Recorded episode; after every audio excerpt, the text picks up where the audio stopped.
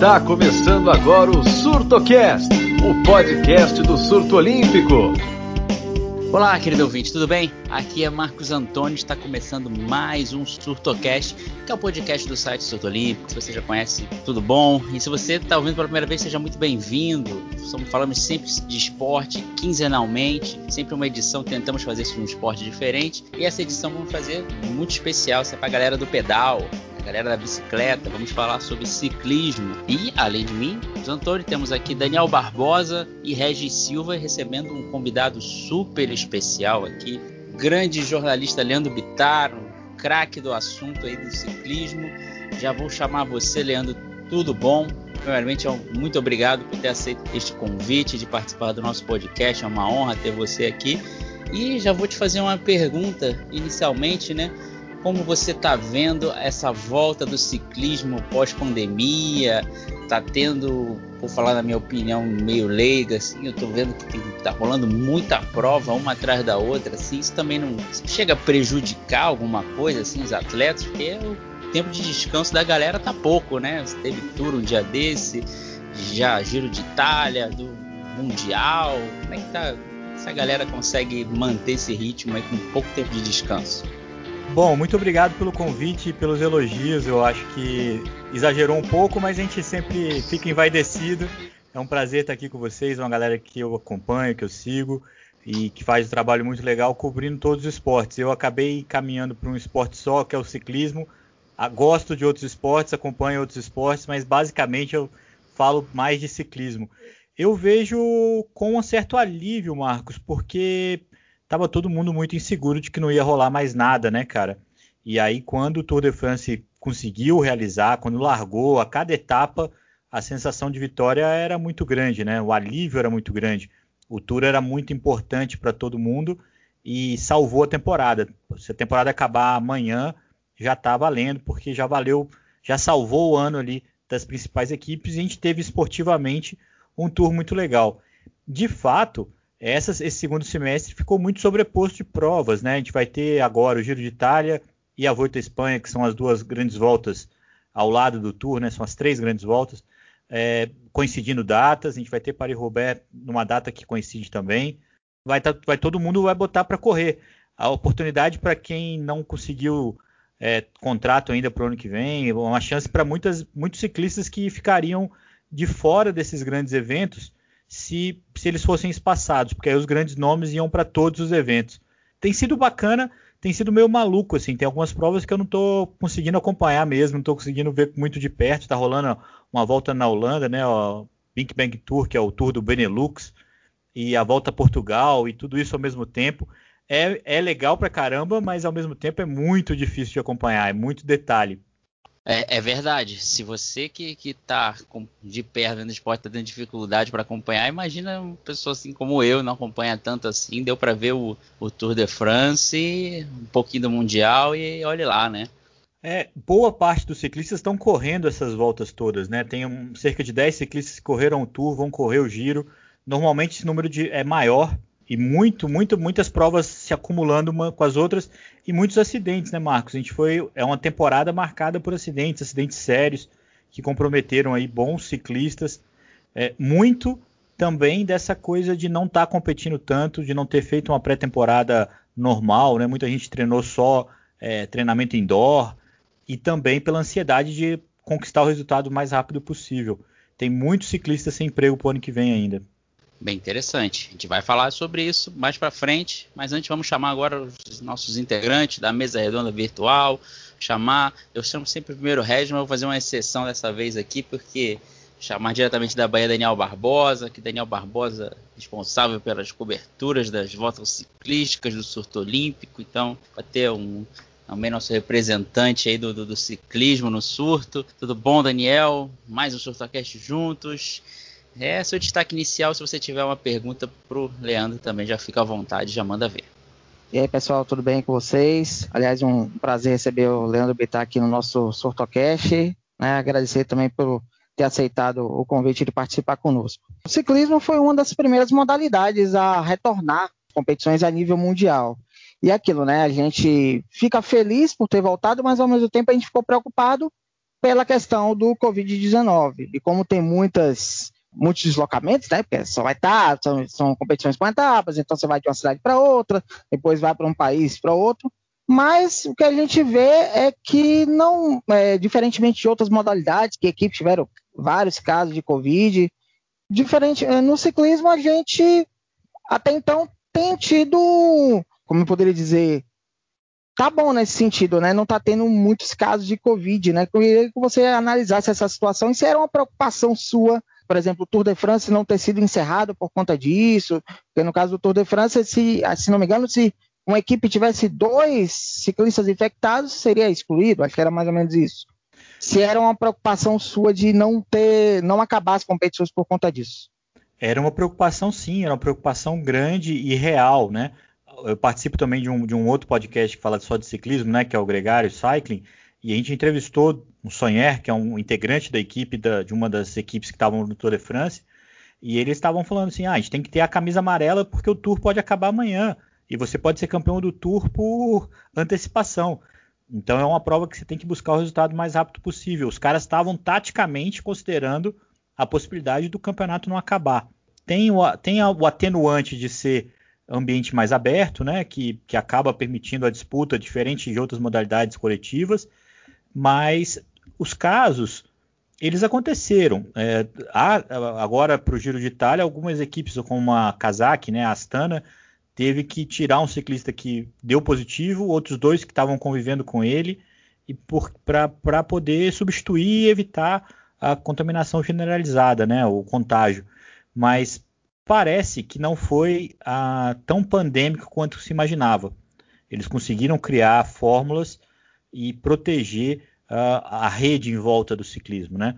Então há casos, há casos é, significativos, mas imagino que dentro da mesma curva de casos é, dos países onde, onde, onde essas pessoas vivem, né?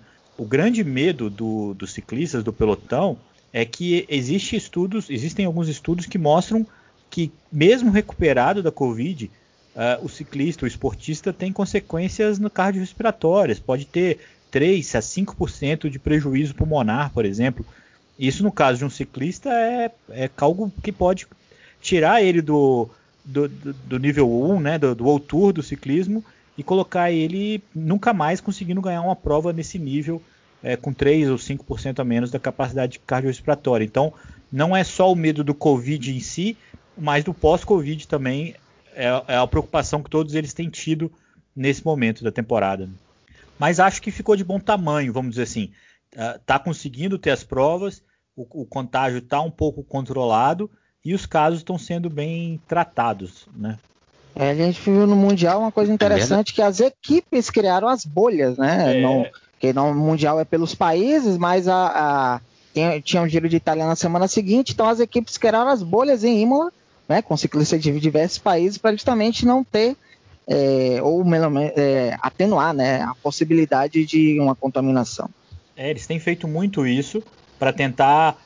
É, foi igual o caso desse da Astana, pegou um, pegou três, né? Três, três foram prejudicados por essa história, mas não pegaram os oito que vão para a prova. É, no caso, na prévia do Tour, esse mesmo massagista, chama Pascal, ele falou que, que o ciclista tinha corrido na Itália, ficou uma semana sozinho antes da largada do, do Tour lá em Nice, para medir, para passar o tempo de quarentena, para poder entrar na bolha da equipe e encontrar os ciclistas que estavam vindo das provas da França. Uma ginástica aí muito louca para conseguir reduzir os danos, né? O dano está feito, né? Eles estavam só buscando reduzir isso. É, esse é o novo normal, né? Que o pessoal gosta de dizer, né? Cada esporte lida com a Covid da sua maneira, né? E por último, agora é o Regis Silva, né, cara? Regis Silva, a mente por trás do surto olímpico, o homem, a lenda. Tudo bom, Regis? Sua primeira participação nessa edição do Surtocast. Seu destaque inicial também. Se tiver pergunta para o Leandro, fica bom, amigo. Bom dia, boa tarde, boa noite. É, Marcos, Daniel, Leandro, bem-vindo ao surto. O que é que tem na água desses eslovenos, hein? Porque eles dominaram completamente o tour e no penúltimo dia, se não me engano, nos últimos momentos, digamos, aos 45 do segundo tempo, o Tadej Pogacar fez uma virada inacreditável, hein? para dizer o mínimo que virou em cima do seu compatriota, o Primo é, Roglic, e conseguiu o título do Tour apenas aos 21 anos. Saber sobre o que, tem na água da, da Eslovênia os ciclistas e você pode avaliar do futuro do, do Pogacar tão jovem já, se não me engano, é um ciclista jovem a ganhar o Tour em 114 anos, acho por aí. Aí queria saber avaliar se que o, o Pogacar pode é, para o futuro dele e de repente prova, prova de estado no que vem lá em Tóquio, né? É um, surgiu um favorito para vencer é, o ouro olímpico ano que vem na prova de estrada? Oi, Regis, muito obrigado pelo convite. É um, é um prazer falar com você é, pessoalmente agora, é, via Surtocast, né? Mas virtualmente, mas mais próximo. O Pogacar foi a maior surpresa que eu já tive nos últimos tempos no ciclismo. Eu, a gente vem acompanhando ele há muito tempo e, e, e, também o ciclismo esloveno, e eu tinha certeza que ele era um cara que um dia ia ganhar o Tour de France, um dia ele ia ganhar uma prova muito importante. Mas ele ganhar esse ano e da forma que ele ganhou, é, ninguém podia imaginar. Ninguém podia imaginar que um ciclista com 21 anos de idade, é, é a segunda grande volta que ele corria, o primeiro Tour de France que ele corria, é, ganhar e ganhar daquela forma foi muito surpreendente. A gente pode olhar para trás e entender algumas coisas, né? Primeiro, a Eslovênia é um país com 2 milhões de habitantes e muito perto da Itália, e desde muito tempo ele desenvolve o ciclismo. Eles já foram campeões mundiais é, júnior, campeão mundial sub-23, inclusive com um terceiro ciclista que não é um dos, não é o Roglic nem o Pogacar, é o Matej Mohoric, e há, há, bom te, há um bom tempo já, e há algum tempo é uma equipe numerosa, uma seleção numerosa no World Tour. Tem 10, 12 ciclistas quase todo ano, tem um bom número de participantes na, na, na, na principal divisão do ciclismo, né, que é o World Tour. Era uma questão de tempo eles chegarem nesse ponto. Parecia, tudo caminhava para que fosse o Roglic. O Roglic fez três, três Tour de France muito bons é, em evolução. O ano passado ele ganhou a Volta à Espanha, o ano passado ele chegou muito perto de ganhar o Giro de Itália, chegou com a melhor equipe, chegou o rei do pedaço nesse Tour de France. E talvez o fato dele ser compatriota do Pogacar permitiu ali o Pogacar andar numa sombra ali da equipe Jumbo-Visma, que era a equipe do Roglic, que ninguém, ninguém levou ele muito a sério. Ele era o jovem amigão ali de todo mundo demoraram para a Jumbo Visma demorou para ver o risco que ele estava se metendo. O grande, o principal rival do Roglic era o colombiano que tinha vencido tudo ano passado, o Egan Bernal, da principal equipe do ciclismo, que é a Ineos. Então o Pogacar teve uma situação muito confortável, muito na sombra nas primeiras etapas do Tour de France e ao mesmo tempo que ele se mostrou muito forte o tempo todo. Ele era desde o começo do Tour de France, o cara mais atacante na subida, o cara mais forte, mas não precisou se expor, não precisou puxar pelotão, não precisou fazer nada demais. Não, não acredito que vai ser a única vitória dele em grande volta. Eu acho que ele tem um futuro muito brilhante pela frente. Acho que essa rivalidade com o Roglic vai ser boa, vai ser boa para a Eslovênia. Acho que o colombiano Egan Bernal retoma essa rivalidade o ano que vem, vai chegar forte também. A gente vai ter um, um período muito bacana de ciclismo, com bons jovens se destacando muito. A gente tem também o, o belga, né, o Henk Van Poel, que caiu é, recentemente, machucou, quebrou o fêmur e tudo mais, mas que tem potencial para andar com esses caras. Ciclistas de 21, 23 anos, né? O, como você falou, a vitória do Pogacar foi mais no, o mais novo desde os anos 1900. Até o ano passado tinha sido o Bernal que ganhou também muito jovem. Ganha todo mundo e agora, explicar o que, que tem na água de bebida de ciclista, cara, é uma parada que eu não faço e também não bebo, nem, nem se eu tiver com muita sede, cara. Isso aí é uma cilada. Eu espero que a gente não tenha uma surpresa muito negativa é, sobre isso. Acho que há mais é, do que se imaginar do que a possibilidade, sei lá, de um doping, mas pôr a mão no fogo eu não coloco, não. Aliás, ciclismo e doping andam de braços dados né? sempre, né? É, é, uma, é um, um gato, é um ovo e a galinha, né? Na verdade, né? Uma situação que o ciclismo testa muito, flagra muito, expõe muito, pega muito ciclista dopado e não tem jeito. E a imagem ficou extremamente associada. Eu não sei o quanto isso é bom do ponto de vista de imaginar um esporte limpo. É, não sei de quanto isso é ruim de ter um esporte tão estigmatizado, né? Eu, particularmente, não acredito que o ciclismo se dope mais do que as outras modalidades. Porque você vê, o doping ele é motivado pela, pelo sucesso profissional, pelo, pelo ego do ciclista, pela, pela chance de se manter é, na elite do esporte.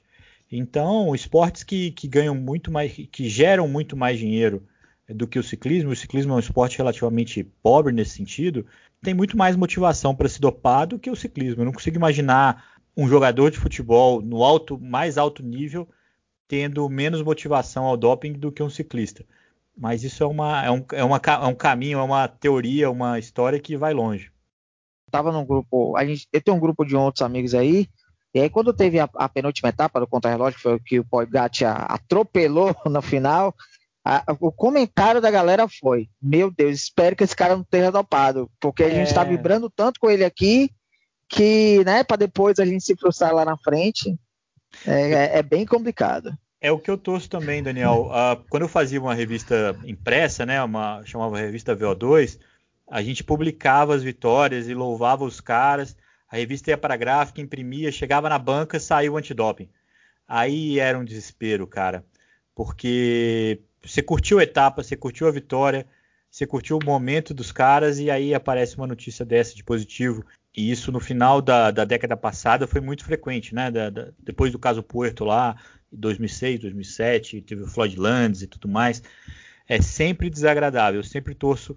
E ao mesmo tempo, eu sempre curto o momento, cara. Eu curti o feito do Pogacar, achei que foi uma coisa, uma atitude muito brava, muito aguerrida do cara ir para o pau e buscar a vitória e tentar virar o jogo, não defender o segundo lugar dele. E se ele cair no doping, isso é possível, beleza, cara. É ele que pague, entendeu? Para mim, criei algumas, algumas diretrizes para acompanhar ciclismo e uma delas é não sofrer por antecedência. Assim, deixa o cara caiu, o cara paga, o cara pagou, o cara volta, mas é, antes disso eu, eu tento evitar, porque é paranoico, é completamente maluco qualquer ciclista que se destaque, o, feito dele, do Pogacar, é um feito que, tra que transcende o habitual, né?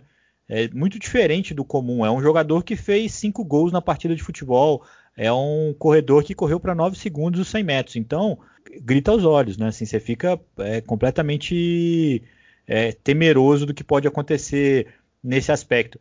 E aí você começa a puxar uma, uma linha, né? Você pega a equipe dele, o diretor da equipe dele é um espanhol, que era da equipe que nos anos 2000, é, São Nia Duval, teve inúmeros casos de doping. Um ciclista italiano ficou famoso pelo doping, chamava Ricardo Ricó, que era um jovem sensacional, assim como o Pogacar, um cara bravo, um cara aguerrido e tal, e que caiu e depois se revelou um cara até muito perturbado a cabeça, porque demorou para ele se reencontrar.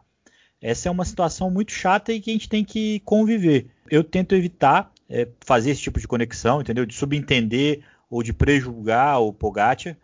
Acho que ele é um talento, sempre foi, e isso não é. Você não coloca qualquer pangaré para virar um cavalo de corrida, então ele tem o talento, ele tem uma parte que é, que é significativa nesse aspecto, tem uma coragem, uma cabeça muito sólidas para poder buscar isso.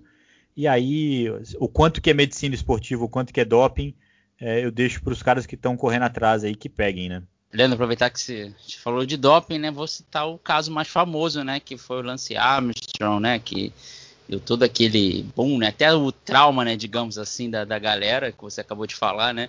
Vem muito por, por conta desse caso, né? Você acha que a imagem, claro, a imagem do ciclismo ficou bem manchada com isso, mas você acha que no geral recuperou um pouco, continua na mesma? Como você vê tantos anos depois desse caso? Como é que está a reputação do ciclismo, digamos assim, dos ciclistas no geral? Cara, a revelação do caso do, do Lance Armstrong, a entrevista dele na Oprah e tudo mais, é, é um choque de realidade muito grande, né? É uma desilusão muito grande, porque todo mundo do surto, todo mundo que gosta de esportes olímpicos, todo mundo que acompanha todas as modalidades de, de esporte, louva os grandes atletas, né? Os, olimpi os olimpianos, né? Os caras que, que que colocam é, as lendas do esporte. E o Lance Armstrong era uma dessas lendas. Os feitos dele não davam, não são só mérito do doping, não dá para associar o que ele fez é, ao doping. Você não, você não constrói outros Lance, Lance Armstrongs apenas dopando esses caras. Muitos outros, todos os caras que estavam junto com eles, isso é uma, é uma frase comum para quem defende Lance Armstrong. Ah, tava, todo mundo também estava dopado. É, todo mundo também estava dopado. Ao mesmo tempo, o que se revela desse caso é o quanto que o esporte é, nos ilude, né? Porque o Armstrong tinha uma rede de dopagem, de corrupção ao doping muito grande, uma tolerância, né? A UCI era tolerante ao doping dele, as marcas que apoiavam eram tolerantes ao doping dele, é tudo aquilo para uma construção de uma história vitoriosa, uma história que envolve até coisas muito valiosas, né? Que é a luta dele contra o câncer e tudo mais. Tudo isso ficou ofuscado. Tudo isso é, é muito difícil para mim hoje e é uma coisa que, que é difícil de explicar até. A minha relação com o Lance Armstrong hoje é difícil explicar o que, que é verdadeiro, o que, que é falso na carreira dele. Porque ganhar sete tours consecutivos é algo louvável. O mérito dele conseguir fazer isso é enorme, não tenho dúvida. Mas o que, que é real, o que, que não é? O cara, o cara teoricamente, né? O cara falsificou o, tu, o, o exame, o TUI dele, né? O, a validação de tomar um medicamento para cortisona no primeiro do Tour de France dele. Se ele não tivesse tido essa corrupção lá atrás, ele nunca tinha sido Lance Armstrong dos sete voltas. Eu acho, no fim das contas, que ele teve o que ele mereceu. Eu acho que o, o esporte, quando você conhece a fundo uma história como essa, você não pode voltar atrás, você não pode é, passar a mão na cabeça, você não consegue mais. É, eu não consigo mais ver as coisas que ele faz e achar ok, sabe? Assim, eu, eu, eu peguei uma certa, um certo desgosto com, com, os feitos dele nesse sentido. Mas o, mérito dele, quem, quem, assistiu o Lance Armstrong ao vivo, quem torceu pelo Lance Armstrong e tudo mais, vai não vai perder o que, o que viveu, né? Então, para essas pessoas é mais difícil é, abrir mão daquilo que, que ele assistiu e entender que foi tapeado, né? Agora, em relação ao que o ciclismo se tornou, eu não sei, cara, eu não sei, Marcos, porque eu não sei, eu não sei se o ciclismo é mais limpo hoje do que era. É, eu sei que o ciclismo está muito mais exposto, né? E aí, aí surgem histórias como essa que a gente estava falando com o Daniel, de a gente ter uma vitória linda, épica no Tour de France. E, e antes, enquanto a gente está ainda embasbacados, a gente está ainda curtindo essa vitória, acende o alerta do doping. É, outras modalidades, se você tiver uma partida de futebol que virou aos 48 do segundo tempo, ninguém vai imaginar se aquele, aquele jogador tomou Apple para poder aguentar correr daquele ritmo aos 48 do segundo tempo. Se algum corredor baixar de 9,50 nos 100 metros ou uma coisa desse tipo, você vai primeiro curtir o feito, né? E o ciclismo não tem se permitido isso. Esse é o maior, maior lamento que eu tenho com, com os casos de doping, é você ter colocado todo mundo num pé atrás absurdo e perder, perder a oportunidade de curtir o momento. Né? Bom, o Regis falou, perguntou da Eslovênia, né? O que, é que tem na água da Eslovênia, e a gente tem um exemplo aqui na América do Sul de potência no ciclismo, que é a Colômbia. E é aquela coisa, a Colômbia não é um, dois, a Colômbia tem muitos ciclistas bons, muitos ciclistas de elite, né? Alguns já ganharam voltas, como o Egan Bernal, por exemplo, foi o vencedor do Tour de France do ano passado. Queria saber como é que você, é, até para quem está ouvindo o Surtocast, não entende tanto de ciclismo, queria que você comentasse como é o trabalho da Colômbia no ciclismo, e aí não é só na prova de estrada, prova de pista, de BMX, ah, no BMX a gente tem a atual campeã olímpica, que é a Mariana Parron, por exemplo. Queria que você comentasse como é o trabalho do ciclismo na Colômbia e o que que o Brasil poderia aprender. Eu sei que é muita coisa, mas é muita queria que coisa. você falasse o que que o Brasil poderia aprender com eles. É, Daniel, o que o Brasil podia aprender com eles, é, o melhor exemplo que o Brasil tem para entender o que a Colômbia faz é o futebol brasileiro. O futebol brasileiro, é, se você comparar o futebol é, com as outras modalidades, ele tem os mesmos os mesmos dilemas, as mesmas. Aliás, é até pior no ponto de vista de corrupção, de falcatrua, de bagunça e tal. Mas o ciclo ele é vitorioso. Bola hoje no Brasil e joga bem, ele vai ter é, gente de olho nele, ele vai ter empresário querendo desenvolver aquilo, ele vai ter proposta para correr numa, no, desculpa, para jogar num time júnior, depois para ir para um sub-23, depois ir para a Europa. A Colômbia vive um cenário muito parecido. A Colômbia tem problemas, tem dificuldade financeira, tem tudo isso, mas o amor que os caras têm pelo ciclismo e aí também uma, alguns fatores, né? Porque boa parte das cidades são a 2 mil metros de altitude, e isso tem um efeito é, fisiológico nos ciclistas que conseguem resistir mais tempo, tem uma oxigenação do sangue melhor e tudo mais. Soma isso, né? A ideia de que vale muito a pena ser ciclista na Colômbia hoje. Se você for um bom garoto, se você tiver é, um bom desempenho, você está com a vida garantida. Você pode mudar a vida da sua família. Você vai ter emprego, você vai ter dinheiro e você vai ter resultado. Então, o ciclo lá é muito bom. Essa é a principal diferença. Hoje, se um jovem brasileiro é um bom ciclista, ele tem muito pouco incentivo a continuar, porque pedalar na rua é inóspito, é, as equipes não conseguem sustentar, pagar salário, é difícil para o cara é, explicar para a família dele que ele não vai trabalhar para pedalar, porque ele vai ter algo melhor no futuro, porque a chance ainda é pequena, né? E na, e na Colômbia isso é um pouco melhor. Os caras têm equipes de base, os caras têm escolinhas, por quê? Muito parecido com o que é no Brasil. Os empresários sabem que se fomentar ali, vai colher, então esse ciclo se, se, se banca. Né? Então, boa parte do sucesso hoje é oriundo de saber que aquilo ali vai dar fruto. Né? E, e aí, como um brasileiro tem habilidade para futebol, um ciclista colombiano tem virtudes e tem capacidades que vão colocar ele na vida profissional, vamos dizer assim, no ciclismo de alto nível. E aí você olha lá e complementa isso, né? É uma parte disso, as vitórias que a Colômbia obteve ao longo dos tempos, né? Os anos 80, o Café Colômbia, né, que bancou uma equipe, que correu o Tour de France, tudo isso foi é, moldando, uh, um, pavimentando um caminho que hoje os caras estão aí nadando de braçada. Hoje eu vejo claramente que o fomento do, cicli do ciclismo colombiano é baseado no retorno. A, a equipe UAE Emirates, que é a equipe do Pogacar que a gente está falando agora, montou uma equipe de base dentro da Colômbia.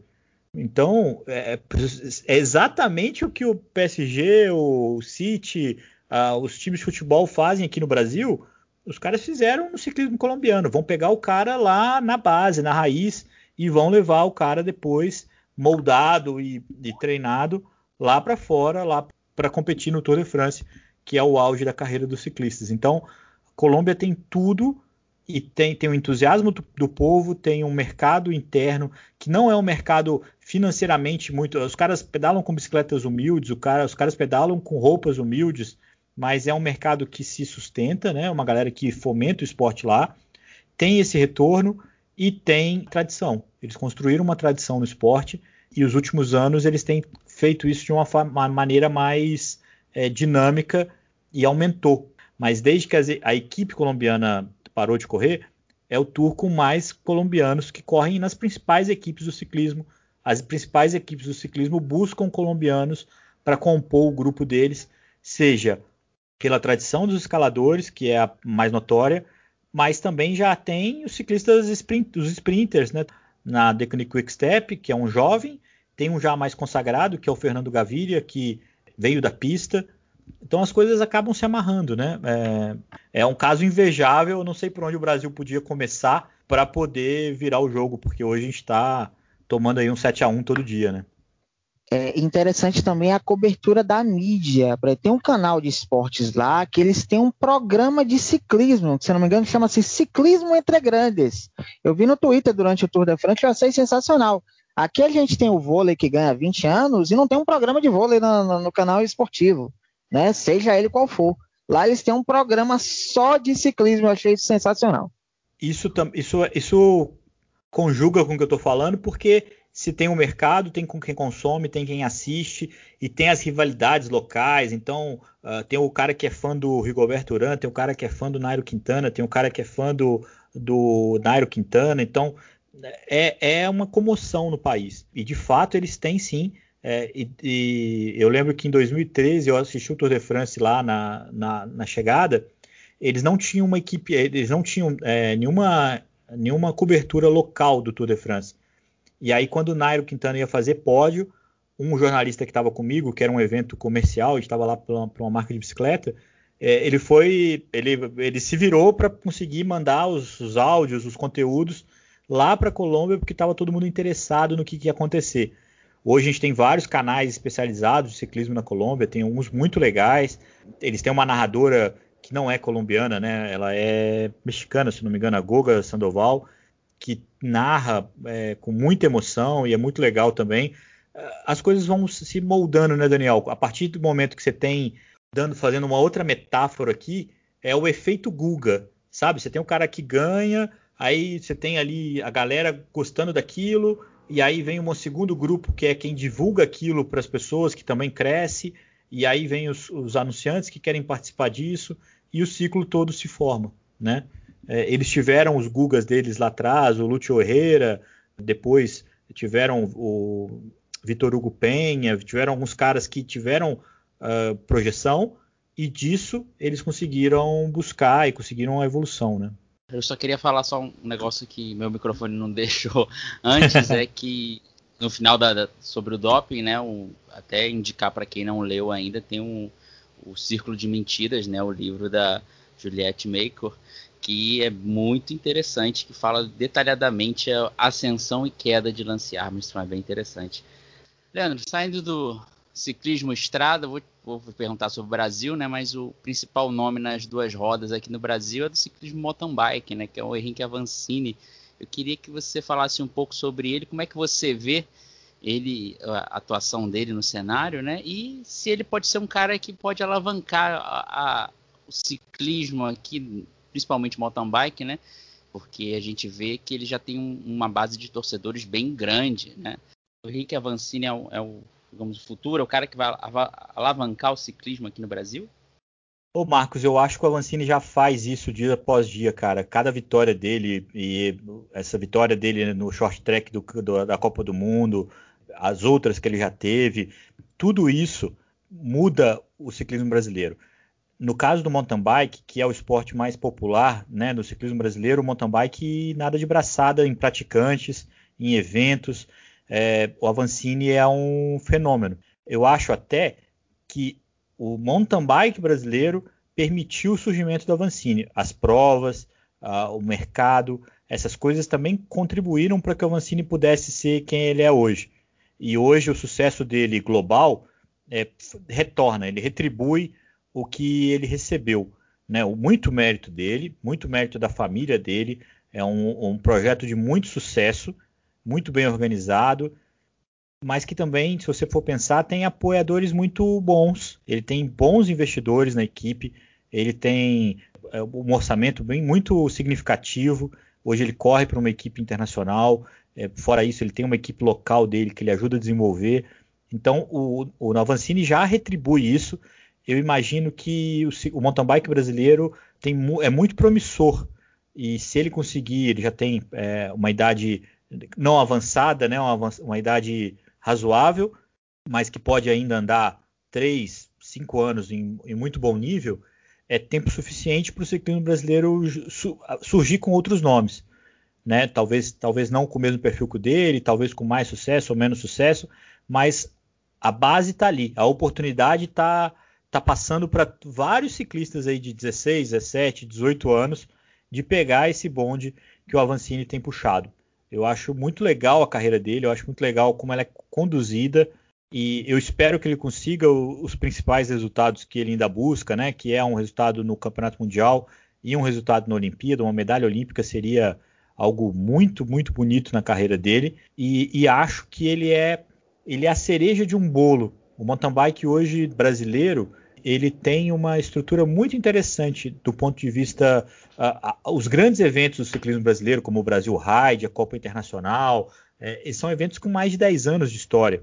O Brasil Ride completou 10 anos esse ano. Não é um, um cometa, né? Ele não tá, o Avancini não destoa de tudo. O Avancini ele ele é a cereja desse bolo, eu acho. A palavra é essa, assim.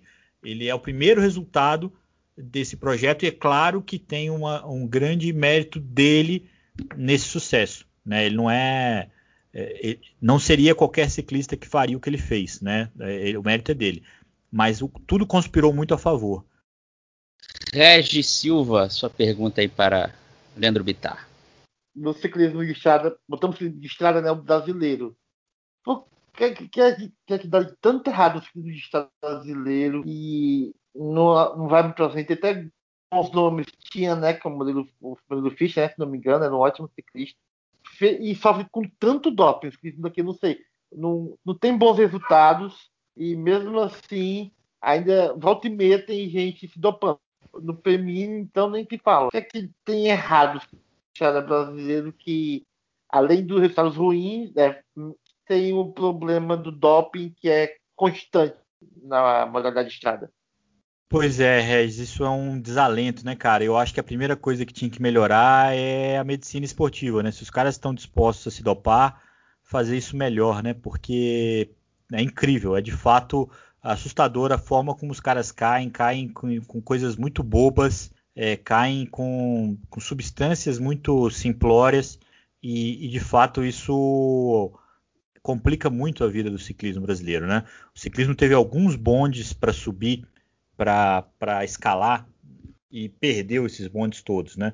Se você pensar que nos anos 2000 a Petrobras patrocinava o ciclismo brasileiro e parou de botar dinheiro é, por incompetência do ciclismo brasileiro, depois veio o Banco do Brasil, depois veio a Caixa Econômica e era bastante dinheiro, era coisas que eram era, é mais dinheiro que eu tenho certeza que o ciclismo brasileiro tinha mais dinheiro que o ciclismo colombiano tinha para fomentar o ciclismo local nessa, nessa, mesma, nessa mesma época. É, não, eu não tenho dúvida disso. Falo isso de. Falo com, com segurança que o ciclismo brasileiro tinha muito mais dinheiro do que o colombiano e para alcançar os resultados que não alcançou.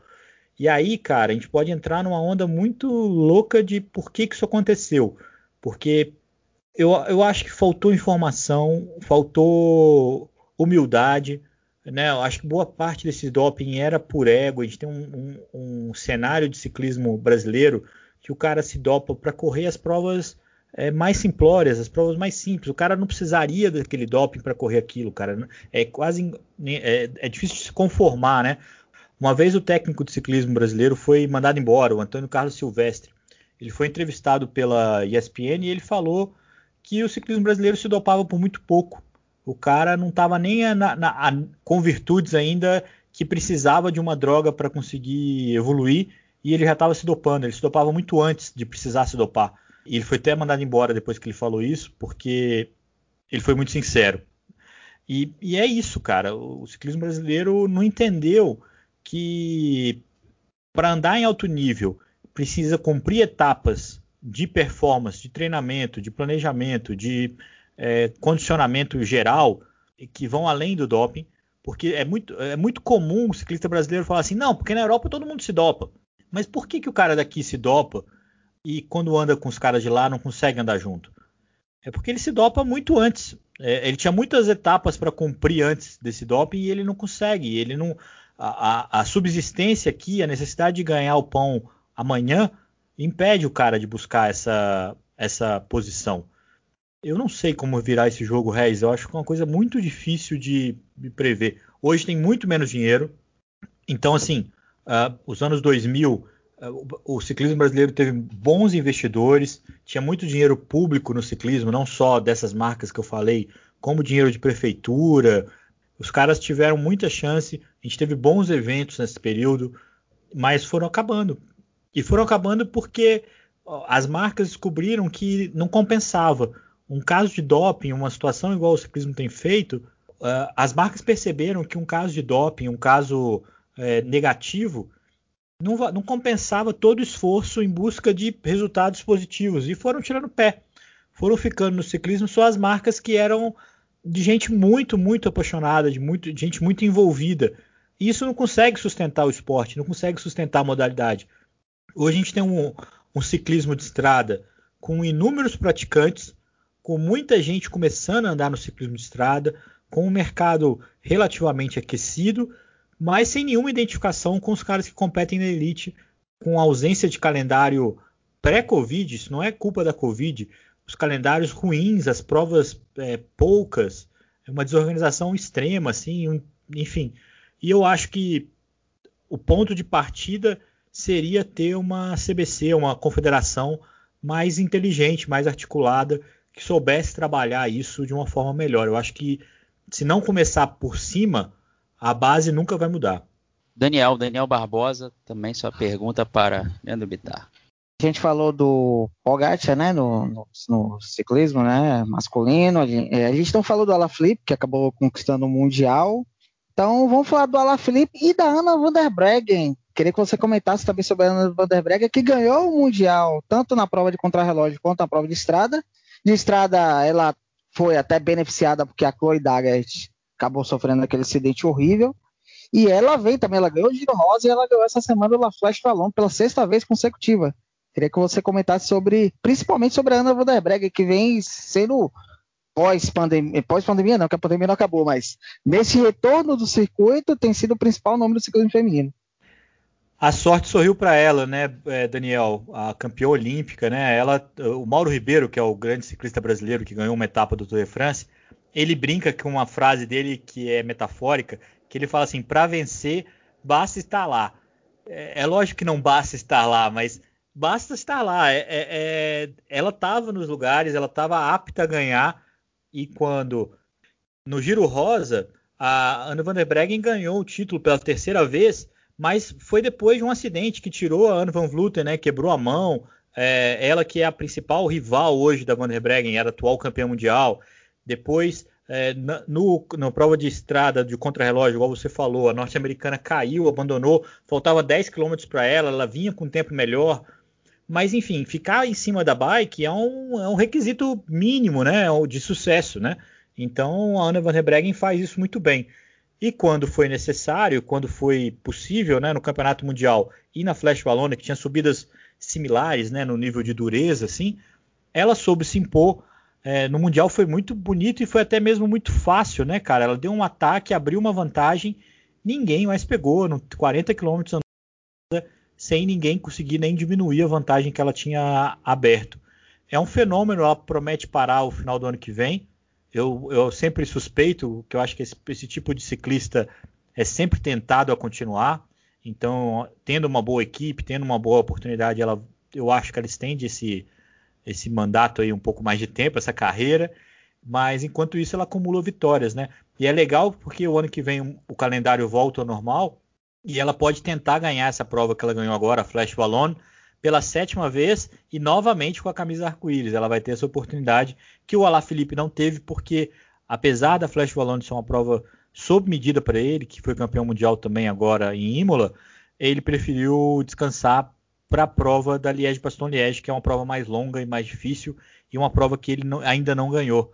Então é, é, a grande diferença entre os dois. O Julian Alaphilippe, o francês, vai ter que esperar o ano que vem para correr a Flash Valone com a camisa arco-íris. Eu acho até que se não existisse essa possibilidade, ele teria forçado a barra para ganhar é, esse ano com a camisa arco-íris. Como existia, ele jogou um pouco com isso. É um fenômeno também. E é um cara que faz muito bem o ciclismo, né, Daniel? Porque é um cara que ganha sempre com muita briga, com, sempre com muita garra. É um cara que sabe se comunicar bem com o público, é um cara interessante, né, do ponto de vista do marketing, né, da, da do carisma.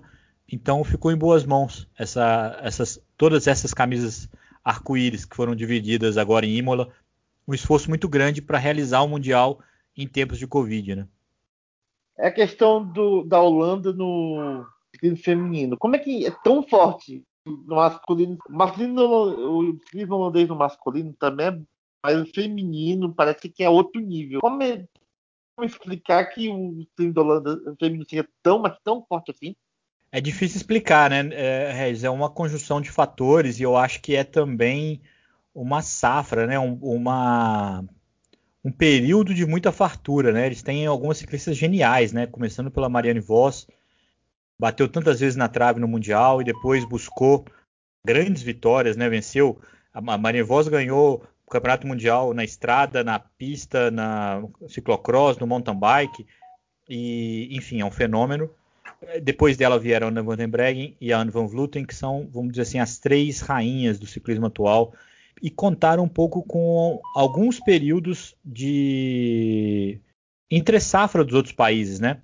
Você vê as italianas, porque nesse período é, as, as, as, italianas ganharam campeonatos mundiais, as francesas nem tanto, né? Depois da Jani Longo, elas demoraram muito tempo e agora tem uma, uma boa safra também. Eu acho que, que os próximos anos vão nivelar um pouco mais isso.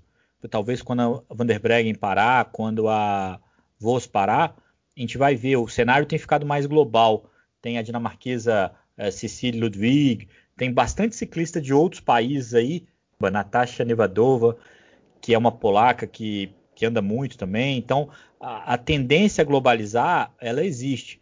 Mas, enquanto isso, a Holanda nada de braçada, né, cara?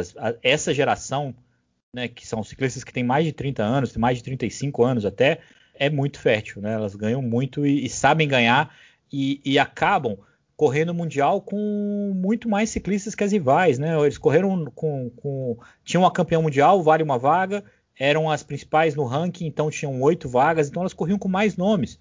E nessa prova que a gente viu em Imola agora, é, puderam perseguir, puderam usar táticas que ainda, ainda ajudam a, a essa supremacia.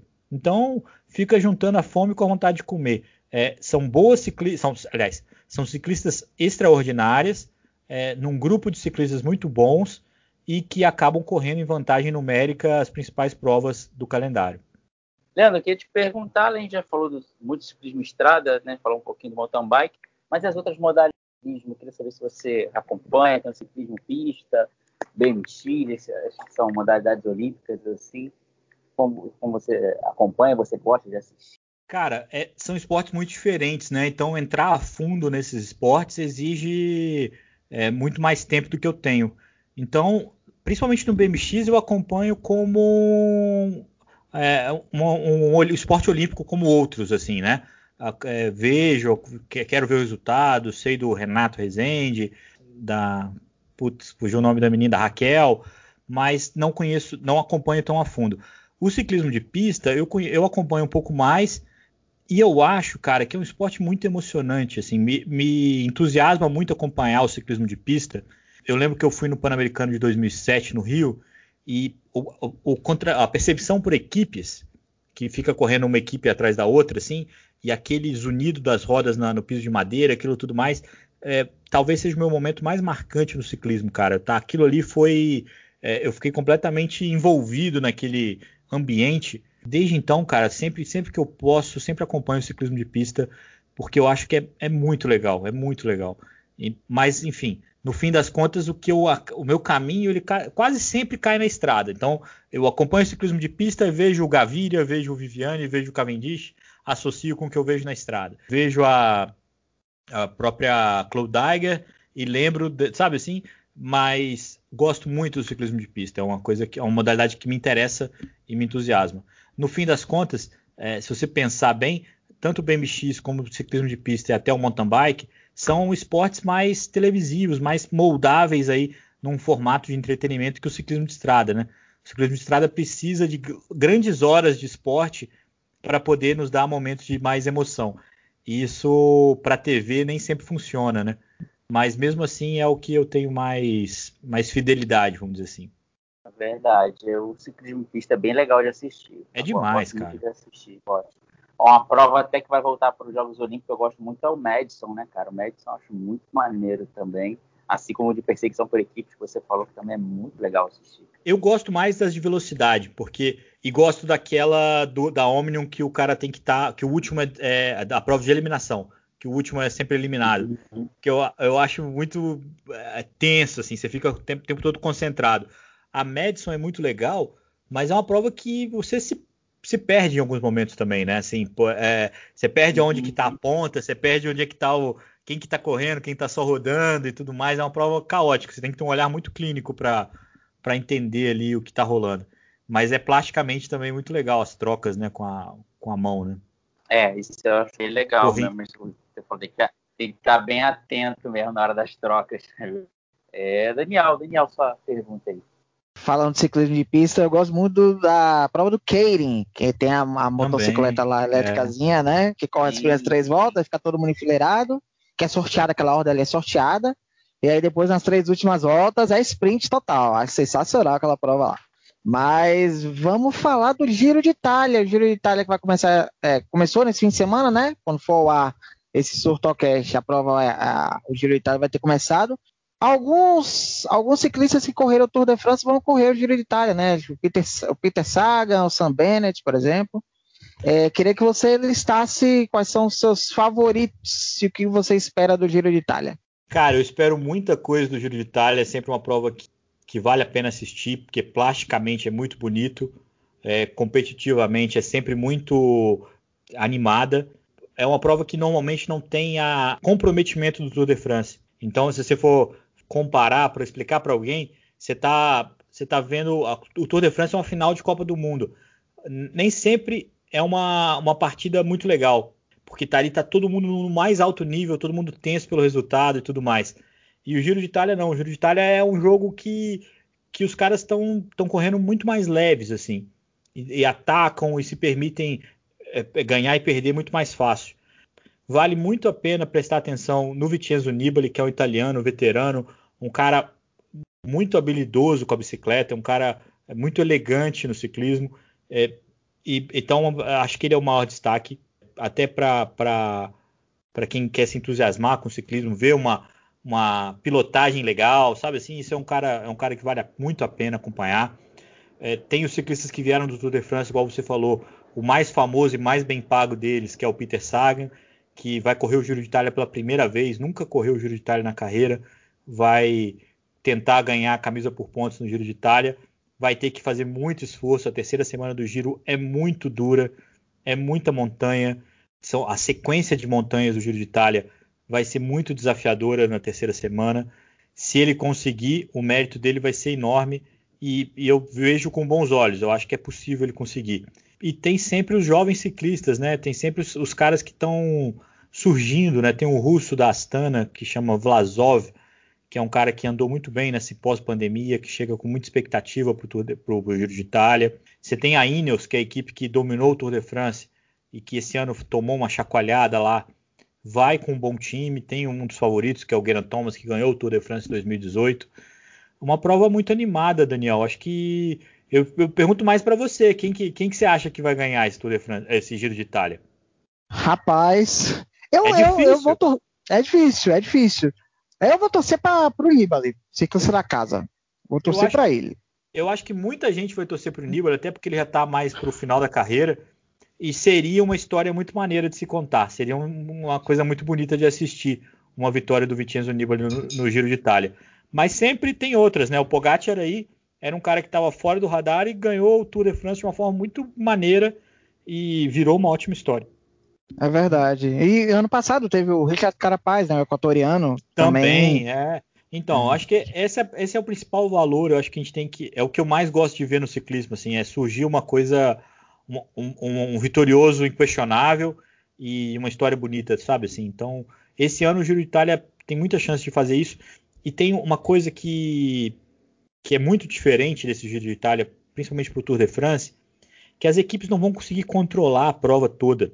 Não tem equipe com, com estrutura para isso. Então tem o, nível, é, o desnível dos, da qualidade dos ciclistas é muito grande. Então é, o cara que for bem na primeira semana vai ter muita dificuldade de se manter bem até o final. Então é um, é um giro com muitas reviravoltas, é um giro com muita variação. E o que costuma ser para quem gente que assiste na televisão sempre muito legal. É, sempre tem uma reviravolta, sempre tem mudança de camisa, sempre tem cara que vai bem hoje, vai mal amanhã e tudo mais. Isso para quem assiste é muito legal. Acho que vale muito a pena todo mundo do Surtocast assistir, porque é, é, é uma boa porta de entrada para o ciclismo. Fora a neve, né? A neve vai ter montanha com que os caras vão pedalar com aquelas paredes de neve ao lado deles e também é esteticamente muito legal. É, lembrando que é, é, a, o Giro de Itália está acontecendo, assim como o Tour de France, né? Mas o Giro de Itália normalmente é a primeira grande volta, né? É, acontece é. ali por maio, agora vai conhecer, acontecer no outono, né? Então tem a questão climática também que pode ser, pode interferir bastante, né? O principal é que a, no caso de maio a neve está derretendo e nesse caso a neve está mais se formando. Então vai ter muitas, muitos lugares com neve existe o perigo de ter alteração de rota, mas a condição de prova vai ser um pouco diferente. Mesmo que, que tenha neve, é, a tendência é ser um pouco mais seguro para os ciclistas é, competirem. É, então a pergunta é sobre o velódromo do Rio no Parque Olímpico, né? Infelizmente, é um ótimo é, local para a Confederação é, desenvolver a modalidade de pista é, no Brasil, mas infelizmente não está sendo utilizado pela confederação que usa o, o, o lá em Maringá, né? Que eles usam, né? É, é, é, é complicado, né? É complicado. É muito complicado. O legado não poder usar. É quase incompreensível, Regis.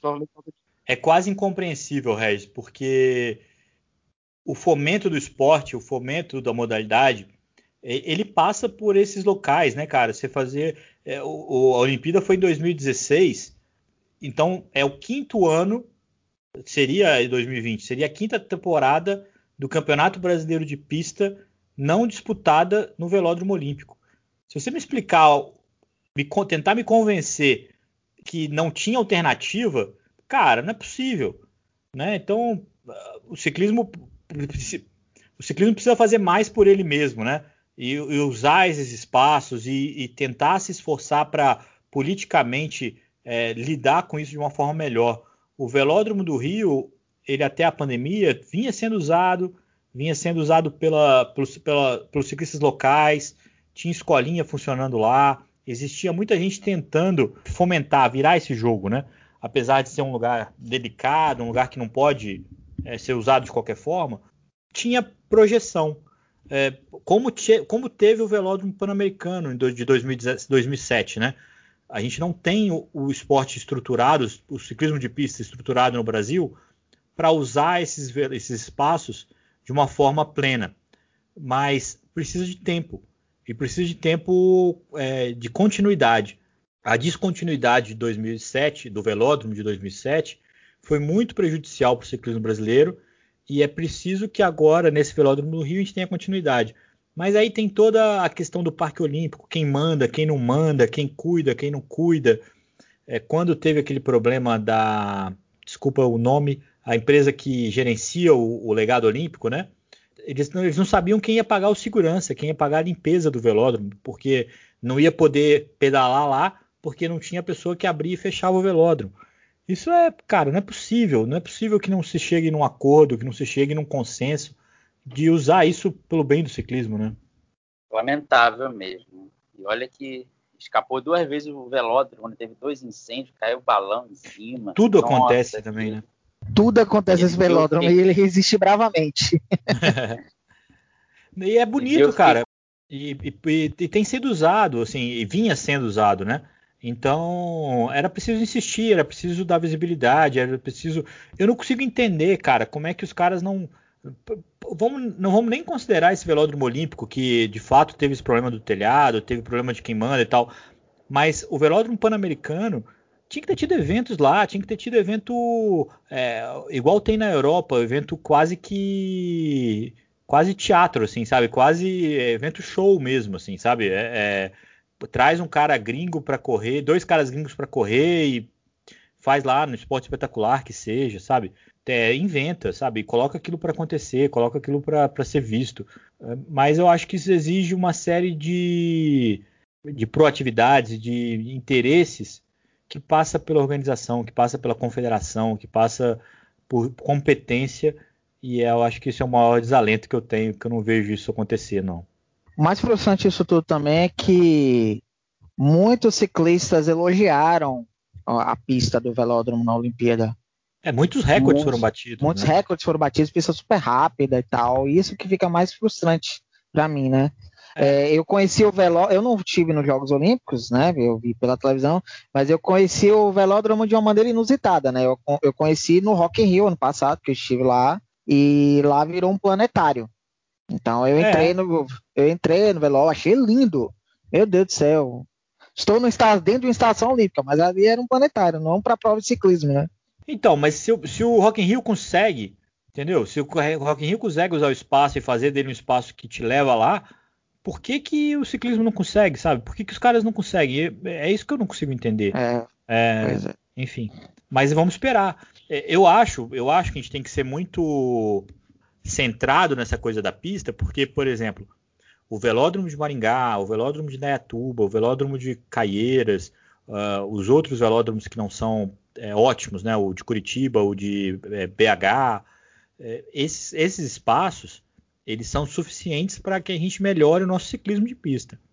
Achar que a gente precisa de um velódromo de madeira coberto como o Olímpico para que a gente melhore nosso ciclismo de pista é meio é o cara que quer comprar, sei lá, o carro mais caro para aprender a dirigir.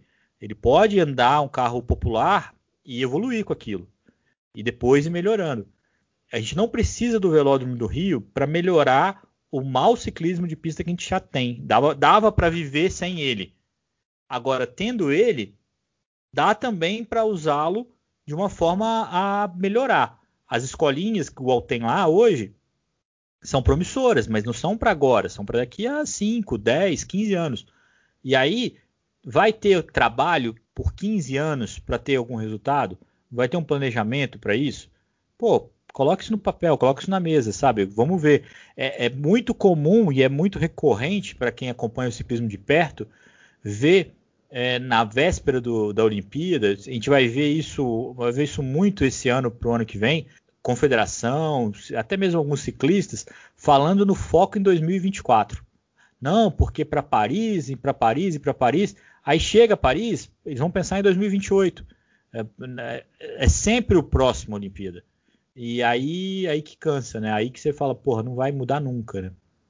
Lamentável, realmente bem lamentável. Galera, o papo tá muito bom, mas estamos chegando ao final de mais um Surtocast, né? E antes de mais nada, pedir para os meus amigos, companheiros de mesa redonda virtual, dar o seu destaque final aí, né? A você de novo, Daniel, muito obrigado aí, mais um Surtocast juntos, seu destaque final aí dessa edição. Bom, agradecer aí a o Leandro Bittar ter aceitado o nosso convite mais uma vez, né? Muito bom falar sobre ciclismo. Ciclismo é, um dos, é uma das modalidades de maior audiência no surto olímpico. Né? Tanto, não é só por causa do Henrique Avancini, que traz tantos fãs, mas as provas de pista mesmo, as grandes voltas, trazem muita audiência para o site, isso é bem legal. E, e, muito bom falar com quem entende, né? Isso aí é, é muito legal. E a gente não tinha falado sobre ciclismo ainda, então foi muito bom falar. Só, só agradecer ao Leandro Bittar e até a próxima, pessoal. E Regis, Regis Silva, destaque final também, mais um Surtocast juntos, meu amigo. É bem, valeu Marcão, Daniel, obrigado novamente ao Bittar por ter aceitado o convite. Pois é, ciclismo é aquela coisa, né? Como o Daniel falou, é uma audiência do caramba do tudo, né? É uma das grandes modalidades esportivas do mundo. E, é, como dizer, parece individual, mas é uma modalidade muito por equipe, principalmente na questão da volta. E foi legal discutir também as questões do Brasil, doping, e falar muito desse esporte tão bacana. Valeu a todos. Até. Obrigado mais uma vez, Leandro, por participar aí do nosso podcast. Que você desse o destaque final. Se você deixa fazer um jabá aí do que você está fazendo, fique à vontade aí, o espaço é todo seu. Pô, Marcos, muito obrigado. Antes de mais nada, é um prazer estar aqui com vocês. É, o esporte olímpico é o meu norte, é o que me motivou a ser jornalista e eu acompanho o trabalho do Surto, acompanho as modalidades. É um prazer a gente é, viver em comunidade com vocês aí é, rumo a Tóquio. E eu convido todo mundo que está ouvindo a gente para ouvir um pouco mais de ciclismo. A gente fala sempre nos dois podcasts que a gente faz, o Gregário Cycling, que é mais praticante, mais é, temático e o Gregário Radio, que a gente fala dos eventos, das competições. Eu acho que a gente pode ser complementar aí ao, ao ouvinte, ao, ao leitor do Surtocast, é, para quem quiser acompanhar ou ir um pouco mais além no ciclismo, vem com a gente também. E essa troca e é um prazer. Eu poderia continuar falando de ciclismo aqui com vocês para sempre e sempre que vocês me chamarem também eu vou vir com o maior prazer para falar um pouco mais. Muito obrigado mais uma vez, Leandro. E terminando o podcast, agradecer a todos que ouviram até aqui. Lembrando sempre, qualquer notícia, www.tutorinfo.com.br e siga a gente nas redes sociais, arroba lá no Twitter, Facebook, Instagram, nosso canal no YouTube.